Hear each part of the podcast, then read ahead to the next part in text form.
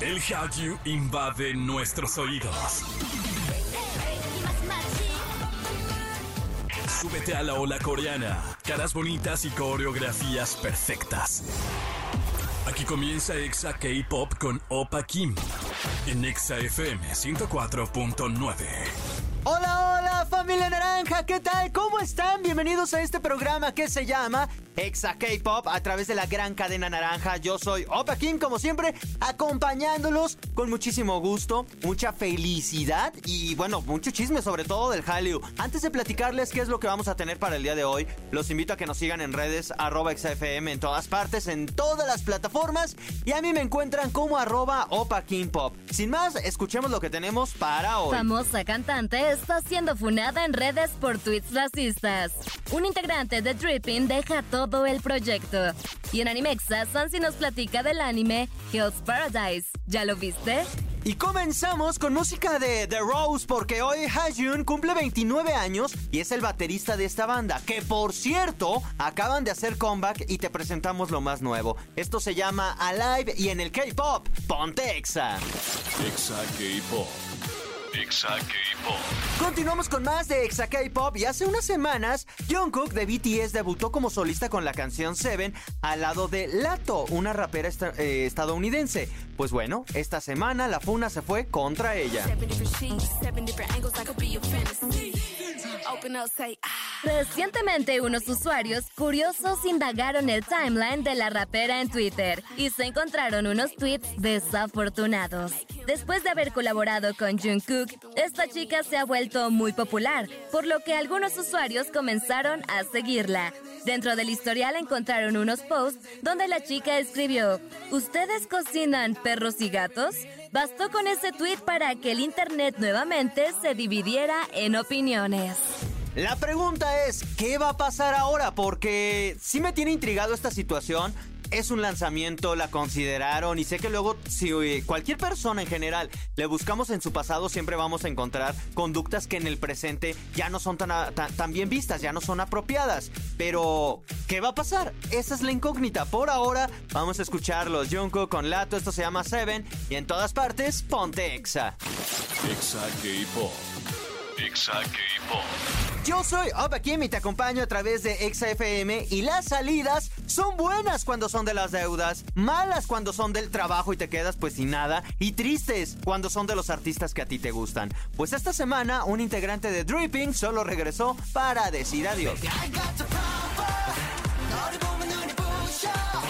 Entertainment ha anunciado la salida de Alex the Dripping, tanto del grupo como de la agencia. En enero, William Entertainment anunció que el miembro de Dripping, Alex, detendría temporalmente todas las actividades debido a problemas de salud. El pasado 28 de julio, William Entertainment compartió una nueva declaración revelando que Alex dejará el grupo y rescindirá su contrato exclusivo con la agencia. La agencia también anunció que el resto de Dripping continuará sus actividades como un grupo de seis miembros. Pero ¿qué pasó? No creo que haya sido sinceramente una salida así como que se le antojó un día, despertó en la mañana y dijo, ay, como que ya no quiero chambear. No pasa, hay contratos de por medio. Eventualmente creo que nos vamos a enterar de la verdad, pero por ahora pues esto es un hecho. Por ahora vamos a escuchar los Seven Scenes de Dripping y en todas partes, ponte Exa. Exa K-Pop. Exa K-Pop. Continuamos con más de Exa K-Pop a través de la gran cadena naranja. Gracias a toda la gente que nos escucha de las diferentes formas, a través de las diferentes maneras que tenemos. Una, la clásica en tu radio, obviamente en la frecuencia 104.9. Otra, en la aplicación directamente lo descargas en tu celular. Exa FM es gratis. Y otra, en el sitio web exafm.com. Gracias de- a todas las personas que nos escuchan en cualquiera, cualquiera de estas formas. Y también en el podcast, por cierto, búsquenlo en su plataforma favorita. Búsquenos como Exa K-Pop. Ahí lo van a encontrar este episodio que todavía no acaba. Pero todos los que pasaron, pues sí, ahí los van a poder escuchar. Por ahora, vámonos con esto. Animexa con Sansi Lu. Y en otro programa le damos la bienvenida a una persona que en verdad está preciosa de su cara. La muerte no soporta tanta belleza así. Se ataca a la muerte. Ella es Ansi. ¿Cómo estás? Hola, muy bien, muy hermosa al parecer. Sí, haces como... Hay una canción que siempre te digo. You made fun of made fun of death with your beauty. Muchas gracias. And for a moment. Y no te preocupas de nada. me- es que, ¿qué se sentirá despertarse, en verdad? Yo, te, yo me pregunto, ¿qué se sentirá despertarse, verte al espejo y saber que eres linda? Es que lo que ustedes no saben es que me despierto a las 3 de la mañana, me pongo la base de sí. maquillaje, entonces ya cuando Opa despierta me ve bonita. No yo, yo- no, yo me despierto y me veo así como que la vida me ha Ah, tratado eso, muy feo. porque tú te despiertas a la hora. Yo me tengo que despertar muchas horas antes para verme hermosa. No, Y me no. crean esta, eso, yo soy filtros en persona. Ah, no. Ah, tú ni cierto, filtros es necesitas. cierto, es. Oye, hoy vamos a hablar de un anime que está padrísimo. Ya lo vimos, se llama Hell's Paradise. Waifu, ¿de qué trata? Trata de la historia de Gabimaru, que es un shinobi, el cual ha sido, eh, ha sido un asesino, entonces tiene una pena de muerte. Y junto a otros asesinos lo llevan a una isla que dicen que es como el paraíso para buscar el elixir de la vida. Pero en esta... Y de la juventud. Y de la juventud, claro que sí. Y en esta isla ocurren sucesos de que hay seres como divinidades, pero hay insectos que te pueden matar. O sea, hay demasiados peligros como para que esta isla eh, sea algo de dioses, ¿no? Al, al- al contrario, es una isla donde todo el tiempo hay puro peligro. Es un anime en que cada capítulo es como un Battle Royale, a ver quién muere primero, Sí. a ver quién van a matar después. Pero creo que tiene un trasfondo muy padre. Está, si, si a ustedes les encanta todo esto de los simbolismos eh, budistas y taoístas o cosas de la religión, creo que es un gran anime porque en el aspecto visual es bellísimo. Te está metiendo de todo. O sea, hay samuráis, hay ninjas, hay este dioses. Hay muchísimas flores, o sea, como que es una mezcla tan extraña de, pues sí, básicamente eh, el infierno y lo divino en un mismo lado. Miren, y normalmente en este programa pues hay alguien que sí sabe de anime, que es Sansi, y yo que le juego a que me gusta. Eh, yo se los voy a explicar en esta reseña preciosa. Para los que no son tan fanáticos del anime, es como si echaran a una licuadora el juego del calamar, Ajá. Lost y, y una historia de ninjas Y samuráis. y samuráis. Ajá. Es como si juntaran todo esto. Es, estás condenado a la morición, pero para no, para no morirte tienes que pelearte con otro. Básicamente el juego del calamar. Es lo mismo, pero allá con cosas de ah, poderes, fuerzas y todo esto. ¿Te gustó o no te gustó?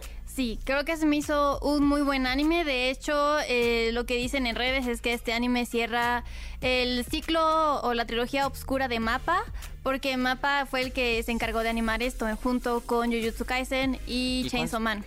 Ah, sí es Entonces, cierto. es- esta trilogía, o sea, ya dice que, o sea, la, la gente dice ya con este, ya con Hell's Paradise, ya se cierra este, esta trilogía.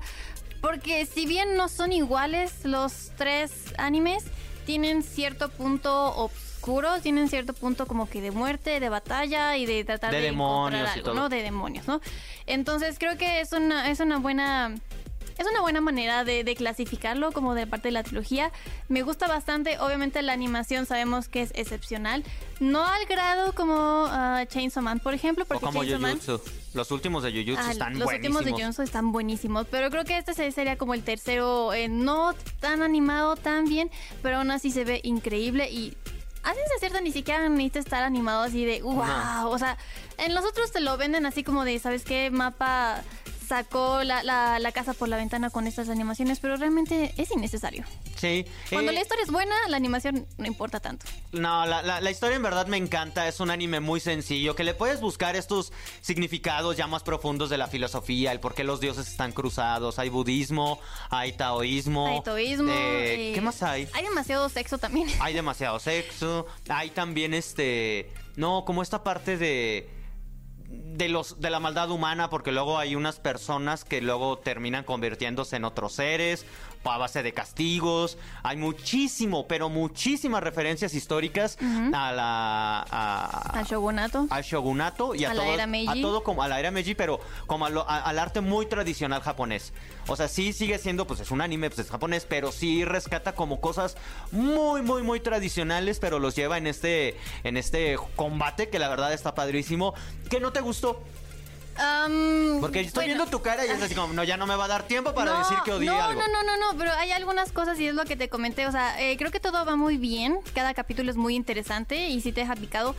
Pero hay algo que no me gusta y tal vez es nada más en lo personal, pero no me gusta nada cuando estás eh, un personaje está diciendo capítulo tras capítulo o minuto tras minuto cuál es eh, el goal que quiere tener ahí. O sea, como que por ejemplo en este caso Gaby Maru a cada rato dice es que quiero tener el perdón, quiero regresar con mi esposa y regresar con mi esposa y regresar con mi esposa y regresar con mi esposa. Y para mí eso se me hace un poco, pues sí, un, un berrinche, un berrinche. ya entendimos, una, hombre. Una, persona que ya está haciendo ese berrinche, aunque al final dices, ok, lo entiendo, porque probablemente lo que él creía que estaba viviendo y tenía no es lo que realmente Dale spoiler, dale spoiler. Eh, un pequeño spoiler, probablemente... ¿Él por qué lo hace? ¿Él por qué participa? Ya está él, condenado, ya él está busca, condenado. Él busca el perdón, o sea, él busca todos los... El, la persona que llegue con el elixir de la vida va a ser perdonado de todos sus crímenes. Entonces, aquí estamos hablando de personas que han matado así fríamente a millones de personas, bueno, no millones de personas, ¿verdad? Sí, sí, no, pero a no. varias personas que se le van a se le van a perdonar todo esto, pero al final él quiere el perdón, pero no necesariamente por ya ser absuelto de todo, sino que con el perdón puede regresar con su esposa.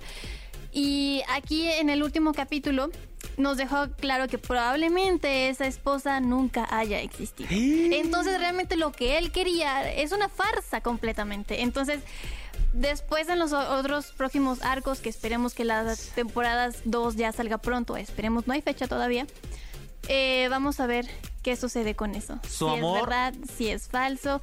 Pero a- al final el anime creo que trata mucho de que el amor no es una debilidad, sino es una fortaleza, sea como sea que la uses. Su amor es una trampa, una trampa maldita. ¿Te, te- te sabes la canción y no sé. quisiste cantarla? No, te lo dejé. Sí, pero me la dejaste, pero también lo hubieras dicho. ¿Quién canta esa canción, por cierto? Su amor es una trampa. Creo que era Ana Bárbara. Bueno, Ana. Bárbara. total que, Creo que sí. este, este, que tiene que ver Ana Bárbara con Hell's Paradise, hay un anime que te lo explica. Eh, está increíble, son como 13 capítulos. 13 capítulos, están buenísimos. Lo- ¿Dónde lo vimos? En Crunchyroll. Y tú en la sala. Eh, En la, vemos sala, en la sala, Lo pero a pueden través ver. de Crunchyroll. El manga también ya está editado, ya está completo. O sea, ya no hay más historia. Eh, Ves que tú siempre te, spo- te spoileas y luego me spoileas a mí. no, no, no, no he spoilado nada. O- Ah, o sea, bueno. lo único que les puedo decir es que los 13 capítulos abarcan los primeros dos arcos. En total son cuatro arcos, entonces estamos exactamente a la mitad. Ok, entonces, ¿ver o no ver? Ver.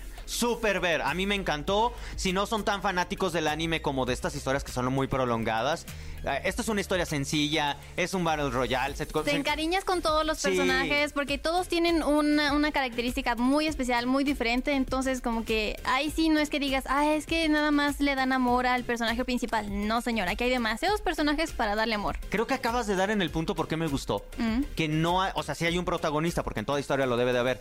Pero como son tantas historias que quieres conocer y al final sí son muy asesinos y todos, pero no, no es porque hayan matado por crueles. Al final te terminas como de cierto punto encariñando y entiendes las razones de por qué deberían de ganar. La historia de los hermanos. Es que es un juego del calamar básicamente Sí. animado. Cada Y uno más tiene bonito. sus razones. Ajá, creo que con otro, otra, otra estética, pero está igual de bonito. Véanlo en Crunchyroll. Y Crunchyroll, si estás escuchando esto, queremos más membresía. eh, waifu, muchísimas gracias por acompañarnos. ¿Dónde te podemos ver, acompañar, escuchar para saber más del anime? Arroba Sancilu en Instagram, Facebook, Twitter y Threads. ¿Y de qué vamos a hablar en el próximo programa? Uy, se ve bueno, se viene bueno porque vamos a tener un invitado muy especial que tiene ya un PhD en estudios de la cultura japonesa. Vamos a estar hablando respecto a qué pasaba eh, en Japón justamente cuando estaba la, la guerra, la, la Segunda Guerra Mundial, perdón, y les cayó la bomba en Hiroshima y Nagasaki. ¿Qué estaba pasando con esa cultura en Japón? ¿Qué estaba pasando con- cuando Oppenheimer, que ya es por eso sacamos el tema, porque es la película de Christopher Nolan, que ya pues es todo el resumen de, de todas las demás. ¿Qué estaba haciendo Japón? ¿Qué estaba pasando cuando Oppenheimer estaba a punto de crear la bomba atómica que terminó el Fat Boy, que así se llamó la bomba, que terminó y destrozó dos ciudades importantes de Japón? ¿Qué estaba pasando? No lo sabemos. bueno, sí lo sabemos, pero no se los vamos a decir hasta el próximo programa. Por ahora vamos con esta canción que es precisamente el opening de Hell's Paradise y en todas partes, ponte Exa. Exa K-Pop. Y hemos llegado a la parte final de este programa. Muchísimas gracias a todos ustedes por haberme acompañado, por haberlo hecho posible. Terminamos eh, un ciclo. Yo estoy acá como, como señora, yo estoy cerrando ciclos. Porque se acaba el mes, o sea, ya se nos acabó el séptimo mes de este 2023. Y no sé, ustedes se los dejo a consideración. Desde mi punto de vista, como que ha sido muy rápido. Ah, hubo meses lentísimos, pero no puedo creerlo. Ya estamos más cerca de la Navidad que de volver a empezar el año. En verdad, pónganse a verlo. Espero y le estén sacando muchísimo provecho. Por ahora le agradezco a toda la gente que nos escuchó en el Estado de México, Ciudad de México, Celaya, Piedras Negras, Ciudad Victoria, Irapuato, Acámbaro, Guadalajara, Quito, República Dominicana, Mérida y a todos los que nos escuchan a través de XFM en la aplicación y en xfm.com. Cuídense mucho y la próxima semana, en los próximos programas, vamos a tener regalos que tienen que ver con AESPA. No diré más, pero para que nos escuchen en los próximos programas, evidentemente. Por ahora ha sido todo, cuídense mucho, tomen agüita y los espero en el próximo programa. Anión.